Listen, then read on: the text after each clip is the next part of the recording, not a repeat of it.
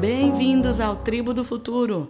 Espero que todos estejam tendo um ótimo sábado. Eu sou Sarasvati Dasi e nós estamos só começando. O grupo musical Ungambicula tem como ficção o comportamento de uma tribo do futuro. Refazendo seu rastro, extrai a beleza arquetípica dos valores primordiais da humanidade, alinhando-os dramaticamente de forma atemporal. Como se a emergência do resgate nublasse a ordem estética e cronológica da arte. Como se a sacralidade fizesse parte do cotidiano. Como se o banal ganhasse importância elevada. Como se passado e futuro não fizessem muita diferença. Quando o risco é de extinção, tudo ganha importância primordial. Percepção é consciência.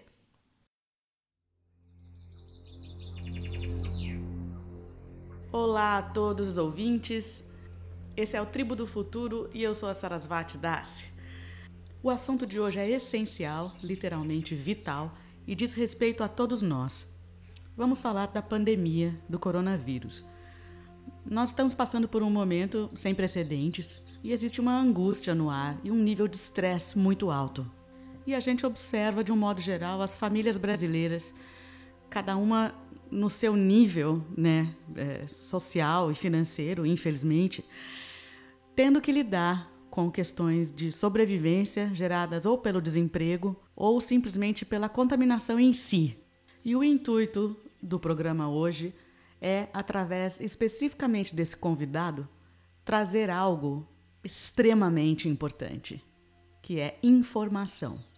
A gente conversa então com o Dr. Fábio Luiz Alves. Ele é médico sanitarista no Departamento de Saúde Coletiva da Unicamp. E ele tem aplicado seus conhecimentos, seus estudos eh, na área de gestão pública como secretário de saúde da cidade de Paulínia, lidando justamente com uma pandemia. Doutor Fábio, uma grande satisfação receber você. Seja bem-vindo, tudo bem? Olá, boa tarde, obrigado pela oportunidade de poder estar discutindo, falando com vocês um tema tão relevante da, na, da nossa ordem do dia. Doutor Fábio, eu começo perguntando por que você escolheu ser médico sanitarista? Uma pergunta mais pessoal, para saber um pouco da sua trajetória. Muito bem. É, eu acho que o, o, a formação de sanitarista né, tem, traz para a gente algumas preocupações é, que talvez seja uma reflexão já do modo de produzir saúde, do modo de organizar as nossas práticas profissionais, as nossas intervenções, né? É, então, o modo hegemônico tradicional de pensar a saúde, ela pensa sempre num recorte muito biológico, muito saúde, né? Então, eu acho que o campo, o saber do sanitarista, ele vem ajudar a refletir sobre isso, né?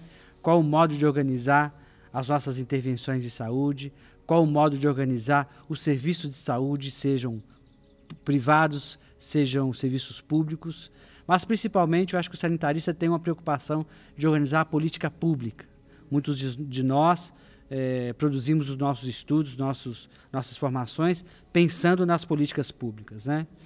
É, então, o sanitarista também tem um olhar muito especial para poder olhar a saúde a partir das comunidades, a partir da população, com o objetivo de, é, de organizar as nossas ações que possam é, garantir promoção da saúde e prevenção de doenças. É, portanto, ampliando nosso olhar, que a gente amplia é, a consideração do que é estar, estar saudável, do que é estar doente. Então, acho que o primeiro, o primeiro, a primeira lógica né, que, que, me, que me coloca como a escolha é isso, né? É poder pensar um pouco como é que a gente vem trabalhando a saúde no Brasil, na nossa cidade, enfim, como tem sido a organização de uma política tão importante, tão especial, né, para as pessoas, para as coletividades. Eu acho que tem uma, tem uma alma da gente, né, quando a gente escolhe ser trabalhador da saúde, especificamente ser médico, é querer cuidar das pessoas, né? É, no sentido de que nos coloca numa, numa profissão muito, muito uma relação solidária, né? Mas eu acho que é, a escolha por ser sanitarista, acho que foi ao longo é, de, um, de, um, de um próprio aprendizado na formação que a gente vai tendo e a gente vai tendo uma, um olhar crítico sobre a forma de organizar, portanto, o nosso trabalho e o serviço de saúde. Então, acho que a partir do momento que eu identifico que é possível ter uma saúde humanizada, é possível ter uma saúde com vínculo, é possível ter uma saúde de maneira a compreender o modo, é, a reconhecer o modo de viver das pessoas, acho que isso me trouxe na formação já um olhar dessa especialidade como sanitarista. É, e aí eu acho que a, as outras relações, né, de pensar uma especialidade tão diferente, né, me levou a procurar estudos, me levou a, a produzir uma relação com a Unicamp, no qual eu sou professor com muita honra, pensando pesquisa, formação principalmente. É, então acho que estar na Unicamp para mim tem esse essa dupla interface, né? É, de pensar o sistema de saúde, mas também pensar a formação, pensar pesquisa para poder melhorar a saúde das pessoas. E doutor Fábio, eu acredito que estar na gestão pública é, num momento desse, os desafios devem ser enormes, né? Várias escolhas complicadas é, para se fazer ao longo do dia, uma situação de bastante estresse, acredito, né? Eu acho que a gestão pública a gente tem grandes desafios, né? E talvez esse tema de hoje, pensar a pandemia no Brasil e pensar o papel do SUS, né? Que é um sistema que garantiu o atendimento universal, com muita integralidade, com muita capacidade de prevenção e promoção, é, com muita autoridade nas relações de educação e saúde, né? Das relações intersetoriais. Então eu acho que também tem um pouco essa demonstração de que é, apostar na política pública, no serviço público, é, é, reconhecer que tem muita inteligência dos profissionais, das pessoas produzindo as suas ações.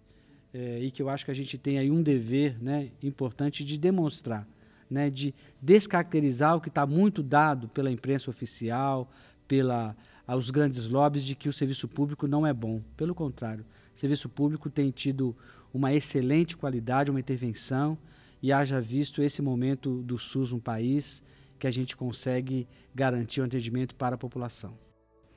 O SUS é reconhecido no mundo inteiro como, como um modelo de saúde pública, né? é algo que precisa ser valorizado.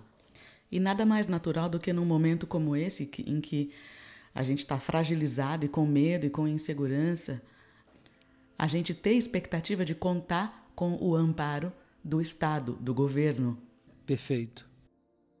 E a gente percebe um nível alto de estresse, de angústia em grande parte da população. Por conta, de um lado, da seriedade do que está acontecendo, um vírus letal que não tem cura e que não tem vacina, e de outro lado, uma desinformação, uma distorção de informação muito grande e uma banalização da seriedade, da gravidade desse quadro atual. E a população confusa não sabe que direção tomar.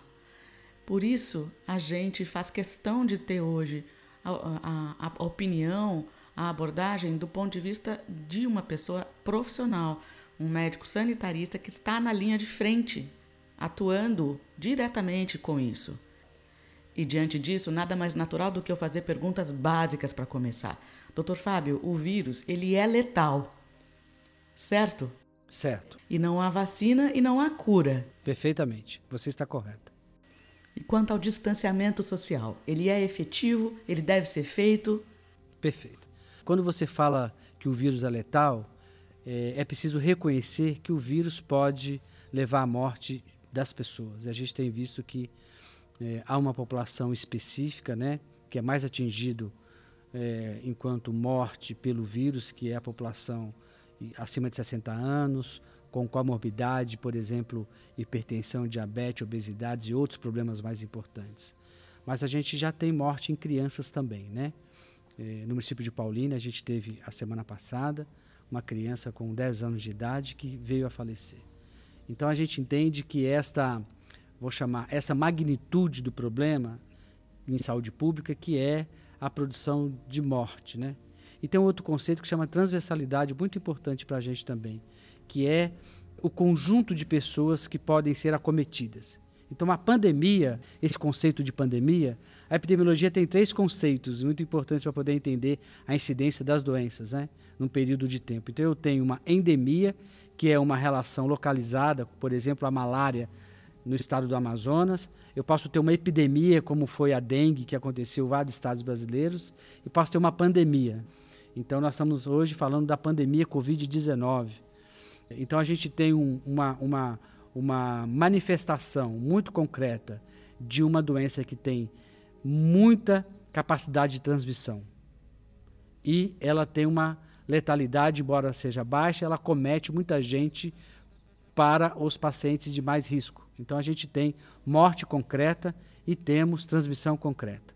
A melhor medida hoje, a melhor medida eficaz, estudada por vários países, é o distanciamento social, ou seja, é interferir na diminuição da transmissão do coronavírus. Acho que esse é o tema principal. Portanto, o distanciamento social, os cuidados sanitários dessa propagação, a relação é, da minha responsabilidade individual para com o outro coletivo é fundamental, é importante. Por isso a gente vem produzindo várias intervenções no serviço de saúde, no, nos equipamentos públicos, é, nos equipamentos privados, nas escolas, de que esta evitar aglomerações, evitar grandes fluxos tem impacto muito positivo diretamente na baixa transmissão, portanto, na baixa ocorrência da doença, né?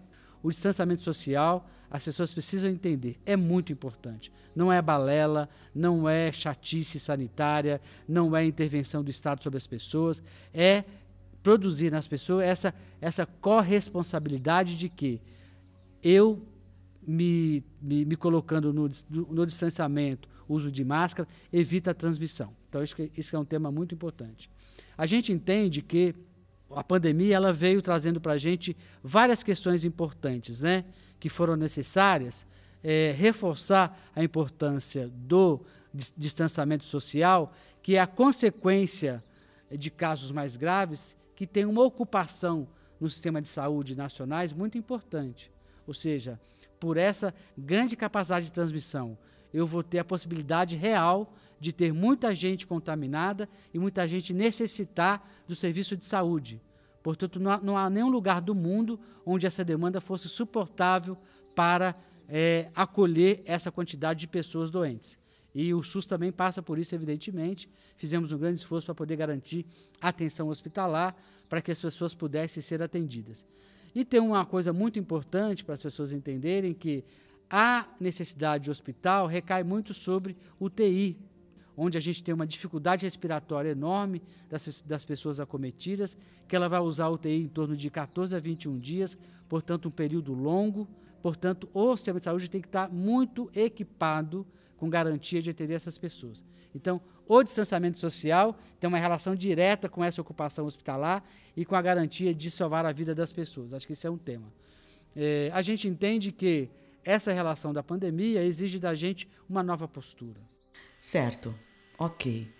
Agora, eu, enquanto cidadã moradora, né, cidade de Campinas, eu observo como se eu estivesse num filme de ficção científica, os bares lotados, restaurantes, aglomerações, não para coisas essenciais como trabalho, emergências de saúde, mas pessoas em situação de lazer, sem máscaras, como se a vida estivesse completamente normalizada e como se nós tivéssemos passado pela importante fase de lockdown que vários países uh, passaram. Eu assisto a tudo isso e eu penso assim: meu Deus, quando, quando o meio de setembro, o fim de setembro chegar, como que vai ser? A, a tragédia vai piorar. Eu tenho uma reflexão que ela vai, ela chega, ela me aciona antes de pensar uma técnica, né? A pandemia, ela para mim tem duas relações associativas muito importantes, né? É, o modo de produção da nossa vida hoje, consumista, capitalista, é, enfim, degra é, de degradação do meio ambiente. E, por outro lado, tem essa relação nossa individualista. Ou seja, talvez a dificuldade das pessoas em produzir o distanciamento social, o uso de máscara, que coloca ele para olhar além da relação individual, pela nossa cultura individualista, competitiva, capitalista, enfim, é um tema para nós. Ou seja, a pandemia exigiu que a gente tivesse que rever também a minha preocupação com a população, a minha preocupação com os meus pares. Então, acho que é uma mudança, é, uma, é, um, para, é um outro paradigma. Então, ele vai afetar uma relação nossa, vou chamar social-ambiental, e vai, vai, vai afetar uma relação nossa social no sentido mais estrito do, da relação com o outro, com as outras pessoas. Então, acho que a gente tem que pensar isso, né? É, do, ponto de vista, do ponto de vista prático, eu acho que as pessoas estão pouco sensíveis ou, ou estão pouco é, colaborativas para esse distanciamento social, sempre imaginando que isso vai acontecer em alguém, em outra pessoa. E não é verdade. Né? A gente tem aí um, uma ocorrência de mortes no Brasil bastante importante que já comprova para a gente. Portanto, não banalizar a morte seria já uma, um tema muito importante para a sociedade é, contemporânea. E dentro disso, eu, eu tenho muito medo. Eu faço parte daquela parcela da população que acredita e enxerga uh, nas evidências científicas, biológicas, a seriedade do que está acontecendo.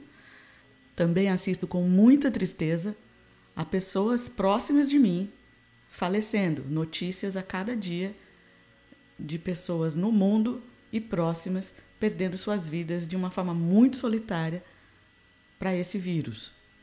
Aí a outra pergunta que eu tenho e que pode servir de, de alerta e de insight é assim: esse vírus ele gera sequelas. Então, digamos que a pessoa sobreviva, como é o caso de muitos. Existem sequelas geradas pela doença? Tem, tem uma coisa que, que, que me interessaria bastante ajudar aqui, um, uma reflexão, que talvez eu não consegui falar, que é esses, esse lugar nosso na gestão pública, né? Acho que é importante demais. E acho que tem a ver um pouco com isso, né? Nós tivemos que fazer muita relação intersetorial, ou seja, a saúde teve que lidar com a perspectiva da economia e a proteção da vida das pessoas. E a, e a pandemia colocou isso em polaridade. A gente abre a economia, abre o comércio, abre os estabelecimentos e produz isto ou a gente vai optar em salvar a vida das pessoas. Acho que a nossa opinião, a nossa intervenção, a nossa direção enquanto governo, enquanto política pública é salvar a vida das pessoas. É, eu acho que isso acontece de diversas formas, com muita educação em saúde, né? com evidentemente com muita intervenção para distanciamento social e de alguma forma regras mais duras de decretos que impede a abertura de comércio. Teve a questão do teste rápido, que é muito importante nesse tema, que é garantir, reconhecer o padrão de resposta imunológica da população ao vírus, ao coronavírus. Então, para a gente é muito importante avaliar esta, esta relação. E essa coisa do cuidado individual, né? E a gente tem percebido que o cuidado individual ele tem essas duas questões. Eu posso ter um risco de morte bastante importante em alguns pacientes com comorbidade, como eu disse, e posso ter sequelas, que é muito importante. Então a gente tem sequelas sim, neurológicas, que afeta processo inflamatório neuronais, eu posso ter sequelas osteomusculares, que também por processo inflamatório, eu posso ter sequelas respiratórias, né, evidentemente, aparelho cardiovascular, aparelho respiratório com dificuldade. Então eu tenho sequelas que pode é, deixar de eu perco a minha funcionalidade. Então acho que isso também já é um motivo muito importante para a gente poder evitar a doença, evitar o contágio, evitar a transmissão nas pessoas. Certo. A gente vai dar uma pequena pausa na entrevista com o Dr. Fábio, médico sanitarista, que está aqui com a gente hoje, para a gente ouvir uma canção, respirar um pouco, respirar todas essas reflexões, todos esses pensamentos. Depois a gente vai para o intervalo e aí a gente volta com o final da entrevista. Então nós vamos ouvir agora a canção do grupo musical Ungambicula, Neandertal. Neandertal anuncia que as riquezas, os tesouros da humanidade, vêm das profundezas da terra, assim como das profundezas do ser. O primitivo, os pântanos, as águas profundas, armazenam pela eternidade os tesouros da nossa história. Mas nem sempre é tão simples extrair a boa fortuna. É preciso saber alquimizar para que realmente o legado seja aproveitado. Esta é a canção Neandertal, composição e voz Pavitra Shankar, execução Grupo Ungambicula.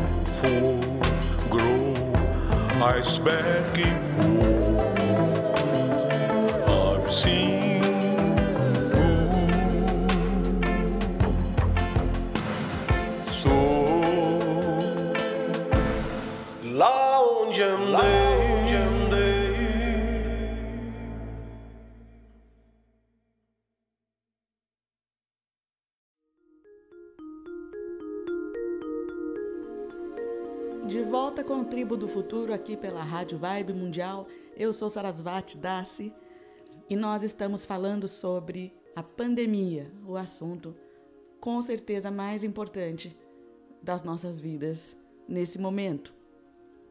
Eu recebo o Dr. Fábio Luiz Alves, médico sanitarista, professor do Departamento de Saúde Coletiva da Unicamp e secretário de Saúde da cidade de Paulínia, que vem lidando com a pandemia de forma absolutamente direta. Doutor Fábio, no bloco anterior a gente estava falando especificamente dos perigos da banalização da morte. Né? Então, de novo, a gente fica assistindo a uma parte da população no mundo, aí não é só Brasil, é muito no Brasil, mas em menores e maiores escalas, vários países do mundo tem uma parte da população que banaliza, se recusa a acreditar, não quer usar as máscaras, não quer ceder, não quer obedecer aos procedimentos de prevenção. Como que é isso então, né, no, seu cotidiano? Quer dizer, como que você, enquanto médico e na posição que você está, como que você vê é, o impacto público, da gestão pública nessa situação também? Acho que nesse, é, nesse se colocar nessa função gestor, né, tem uma responsabilidade sanitária automática, né, de poder usar todos os conhecimentos possíveis, éticos, é, científicos, legais, morais, para cuidar das pessoas. É, então eu acho que essa nossa intervenção ela se faz muito com essa responsabilidade. Como você estava dizendo, a gente não tem dúvida que vai haver morte, mas o modo como a gente vai lidar com as estratégias, com as intervenções, com a organização do Estado brasileiro, isso tem um impacto direto na diminuição de mortes e de casos confirmados. Então, portanto, é, essa pedagogia do exemplo, que é a gente é, fazer e orientar, mostrar-se como fazer e solicitar ao outro que faça também, eu acho que é fundamental. O nosso dia a dia, as nossas relações, é, de ser compromissado com o outro é muito importante, né? E nós não podemos imaginar que, por eu ter acesso ao hospital, ao serviço privado, isso não é um problema de saúde pública também, né? Que a gente vai poder, além de ter um risco de morte em qualquer um, a gente vai ter predominância em algumas faixas etárias, mas a gente vai ter as sequelas. Então, afeta de alguma forma as pessoas, né? Então, eu acho que essa a banalização, né, é, de achar que isto é uma relação que não vai me comprometer, que a minha família está protegida, que eu não preciso disso, eu não preciso de uma política pública, que eu não, não que eu não, eu sou forte, eu eu estou fora do grupo de risco. Acho que isso é uma, talvez seja uma minimização, uma redução do que é a vida para a gente, né? do que é cuidar das pessoas e cuidar da nossa vida. Pois é, e a gente lida com esse dilema também. Né? É, é, você fica lendo as notícias do mundo, vários países, não só do hemisfério norte, né? países da América Latina, países que geralmente têm mais dificuldades, em que o governo, com muito sacrifício, com muito planejamento, muito trabalho, porque está preocupado legitimamente com a população, consegue uh, destinar verbas de manutenção emergenciais para a população. Né? Porque fica claro que estamos aflitos. O dono do bar está aflito, as pessoas precisam se alimentar, o desemprego está alto. Né? Então, como que, que faz, né? E que é justo e legítimo isso, né? O medo de perder o seu emprego é justo. Eu sintetizo quatro ou cinco questões que eu acho que valeria a pena a gente poder é, reconhecer para poder pensar a pandemia como uma relação mais do que o campo da saúde. Né? Então, na saúde, a gente entende que a educação e prevenção em saúde e que o, o distanciamento social é a principal questão. Então, acho que esse é o tema. Então, tudo que desdobra disso, como uso de máscara, manter equipamento fechado, manter o serviço fechado, garantir serviços essenciais, enfim, acho que isso é um tema.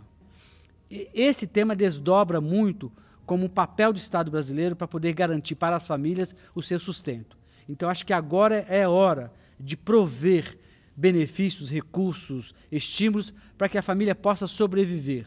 Aí eu vou falar muito concretamente, para que ela possa não passar fome nesse momento essa, essa, essa intervenção. Então, acho que um papel do Estado seria este, né, de fornecer o sustento, seja promovendo a relação é, substituta do mercado a partir do Estado brasileiro e prover às famílias a sua condição de se alimentar, enfim, acho que isso é um, um tema para mim importante.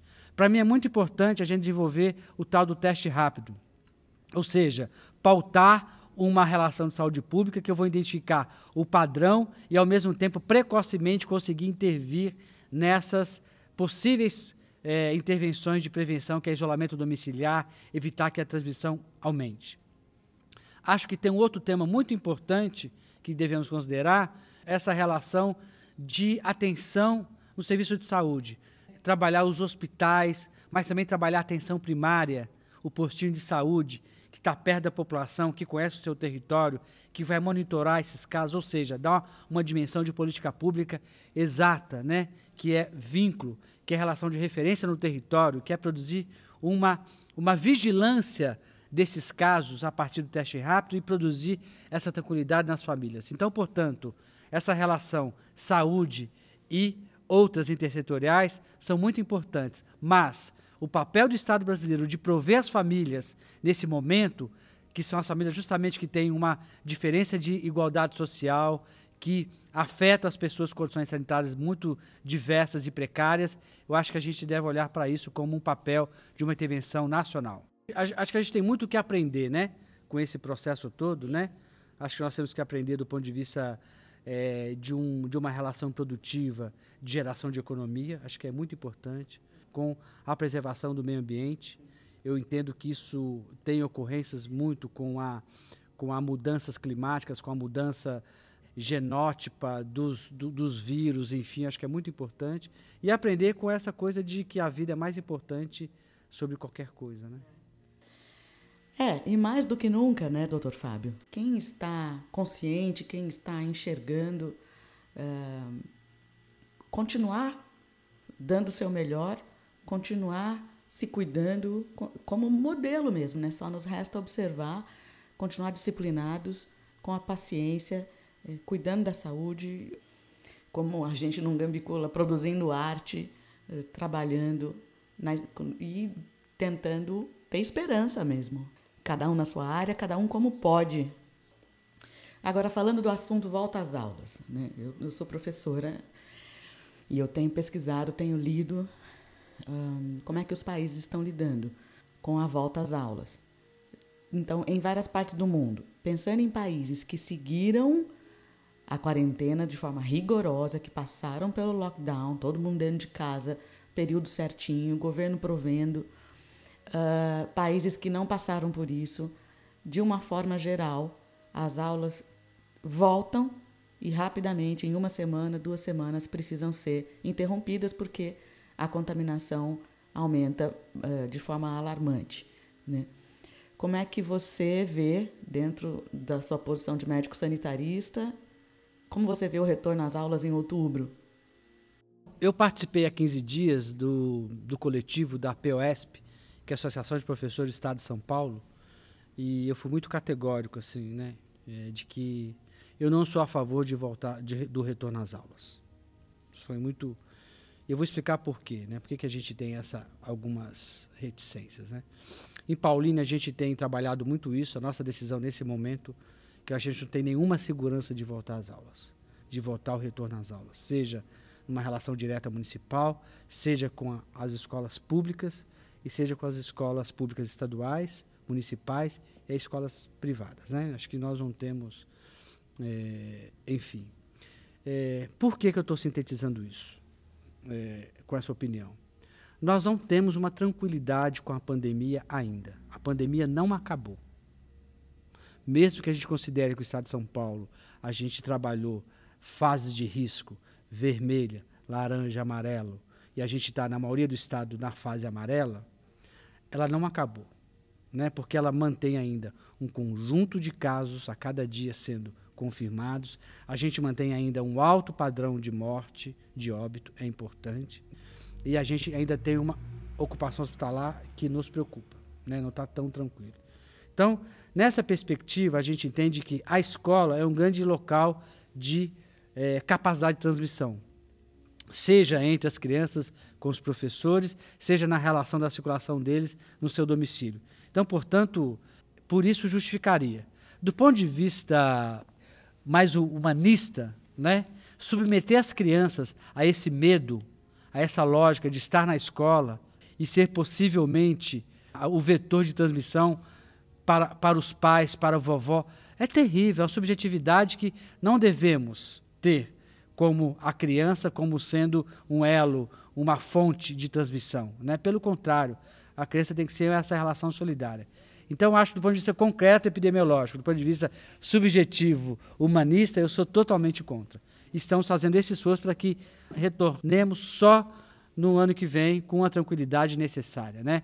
Acho que a gente tem aí a discussão da vacina, que, na minha opinião, muito particular pessoal, não sai esse ano. Acho que só ano que vem a gente consegue ter já um padrão né, de população sendo vacinado. Mas acho que por esse motivo a gente tem aí bastante dificuldade de afirmar que o retorno da escola é uma decisão tranquila dos gestores municipais. Bom, aqui no programa eu sempre faço essa pergunta que tem a ver com a crise planetária que nós estamos vivendo. Então, nós estamos numa crise ética, numa crise moral, uma crise econômica, a saúde. Nós estamos sendo questionados enquanto sociedade, né? A humanidade está sendo questionada. Então é assim, qual é a sua versão do que está acontecendo com a humanidade? Eu acho que a gente tem aí uma, um padrão né, de relação social é, muito degradada, né? Nos pesa muito, né? A gente vê o sofrimento das pessoas, da sua condição orçamentária, financeira, cultural, falta de acesso. Então acho que a gente tem uma, uma divisão, uma desigualdade social brutal, sabe? Para mim é um tema é, muito importante no mundo hoje. A gente deveria olhar melhor. A gente tem cidades, países devastados por uma, condições outras, que a saúde aparece como uma consequência, né? A gente tem a história da AIDS na, na África, a gente tem a história de transmissão de doenças em países com condições sanitárias horríveis, enfim. Então acho que esse, esse, é um, esse é um padrão, né? Que eu acho que a pandemia faz a gente olhar essa desigualdade e a capacidade de produzir é, mais benefícios de maneira coletiva. A gente é, a gente tem muita seletividade. A escola é seletiva, a saúde é seletiva. Eu acho que a gente tem um racismo institucional seletivo. Eu acho que a gente não é um, uma, uma sociedade que está aberto para poder desejar que o outro possa viver bem tanto quanto a mim e não eu viver melhor do que o outro, né? Acho que esse é um tema. Eu acho que uh, a pandemia ela veio trazer um tema muito caro do ponto de vista das relações internacionais, comerciais, que é essa, a compreensão de que é necessário ter sistema nacional de saúde. É necessário ter a saúde menos como mercadoria e mais como um direito, mais como um bem social. Então, eu acho que esse tema é um tema que vai transformar muito o olhar sobre as políticas, né? É, eu vou chamar políticas públicas sociais. E saúde está dentro está dentro das políticas públicas, né? Que é garantir segurança social, que é garantir proteção para as pessoas, o pleno desenvolvimento. Então, acho que no mundo inteiro esse tema vai surgir, né? Que é como se constitui sistemas nacionais de saúde, sistemas nacionais que possam intervir para a melhoria, a qualidade de vida e manutenção da vida das pessoas. Acho que isso é, é um tema principal. Eu desejo muito que a pandemia ela possa interferir nas relações capitalistas, de exploração, eh, de degradação das relações humanas, de degradação do trabalho do outro, de exclusão e de degradação do meio ambiente. Eu acho que isso é um tema que vai nos trazer com muita, com muita força. E eu gostaria muito que a pandemia pudesse trazer o quão é importante a gente viver na relação social, o quão é importante viver sem distanciamento social, estar próximo, no calor humano, na relação olho, no abraço, no convívio coletivo, né? Talvez esse distanciamento nos colocou fora da afetividade, fora da subjetividade que é as relações é, sociais nossas. Então acho que a pandemia, acho que ela traz essa o, o quanto é gostoso ter amigos, o quanto é gostoso ter relações sociais com o outro, o quanto é gostoso eu conviver em comunidade. Exatamente. Bom, caro ouvinte, nós estamos chegando ao fim então dessa entrevista. Eu gostaria de agradecer a presença do Dr. Fábio. Para quem chegou no meio, para quem não, não ouviu, ele é médico sanitarista, professor do Departamento de Saúde Coletiva da Unicamp e secretário de Saúde da cidade de Paulínia. Doutor Fábio, muito obrigada pela sua presença, pelas informações, pelo seu ponto de vista. E eu termino perguntando: qual a sua mensagem para o mundo? Eu acho que nesse momento, para qualquer um, em qualquer lugar desse planeta, né? Eu acho que é, cuidar da gente pessoalmente, cuidar do outro, acho que é fundamental. Acho que para mim a essência de se preocupar-se com o outro, né? De preocupar-se com a minha comunidade, além de ter uma preocupação própria que é muito legítima, né? É, nunca acho que as, as relações individuais devem se perder nas relações coletivas. mas eu acho que olhar para o coletivo, olhar para a população, olhar para a nossa comunidade, para a nossa família, se comprometer né, a ter uma relação solidária, acho que nesse momento de pandemia, eu acho que é bastante importante. Mudar as nossas percepções sobre a vida e sobre o outro, né? Eu agradeço a oportunidade pela essa conversa super agradável, super profunda, importante e necessária. Você está ouvindo Tribo do Futuro e agora nós vamos para o nosso momento terapêutico. Diamond.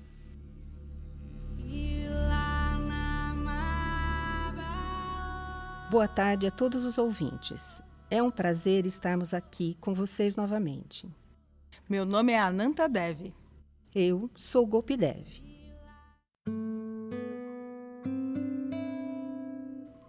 Hoje vamos falar sobre mudanças de comportamento. Todos nós temos comportamentos singulados. Mesmo contra nossa vontade, eles se repetem. É possível mudar? Nenhum comportamento pode ser mudado sem atenção. Até que algo vire um reflexo no seu instinto, precisa ser assistido pela sua consciência. Não há como conseguir uma mudança real de comportamento sem esforço. Isso inclui uma carga de estresse e de força moral para sedimentar um novo comportamento, uma nova sinapse, uma realização. Como está o seu comportamento? Quais são as suas metas? O que você está realizando? Shanti Premananda. Querido ouvinte, eu me despeço de vocês. Nós estamos no nosso segundo Tribo do Futuro aqui na Rádio Vibe Mundial, com muita alegria. Você pode acessar o site www.tribudofuturo.com.br, que é o site específico do programa, e nós estamos no site da Rádio Vibe Mundial. No site da Vibe Mundial você tem meu contato, em que você pode me fazer perguntas, sugerir temas. Para o ouvinte que está chegando agora, todo o programa ele é mesclado com as entrevistas, com convidados e canções do grupo musical Ungambicula a cooperativa Ungambicula, da qual eu faço parte, é, é a idealizadora desse projeto. Então, a gente deixa vocês se despedindo com a canção Brumas de Aço, que é a composição do Pavitra Shankar, grupo musical Ungambicula. A letra dessa música ela foi inspirada e, e toda toda, todo o estilo da música, toda a textura dessa canção foi inspirada em um vídeo que o compositor assistiu de um bebê sendo retirado vivo dos escombros da guerra. Então, após um bombardeio, essa criança foi soterrada e no vídeo você pode observar vários, vários homens, várias pessoas cavando, cavando, cavando até conseguir retirar essa criança de dentro da terra. Essa música, ela nos reporta ao sentimento de indignação quanto à violência e desrespeito com a vida. Nós, naturalmente, morremos e vamos para a terra. Mas quando um bebê é retirado vivo da terra, isso revela claramente a inversão dos valores em que vivemos. Então, Brumas de Aço. Composição de Pavitra Shankar, voz Sarasvati Dasi, execução Grupo Ungambicula. E a gente se vê sábado que vem.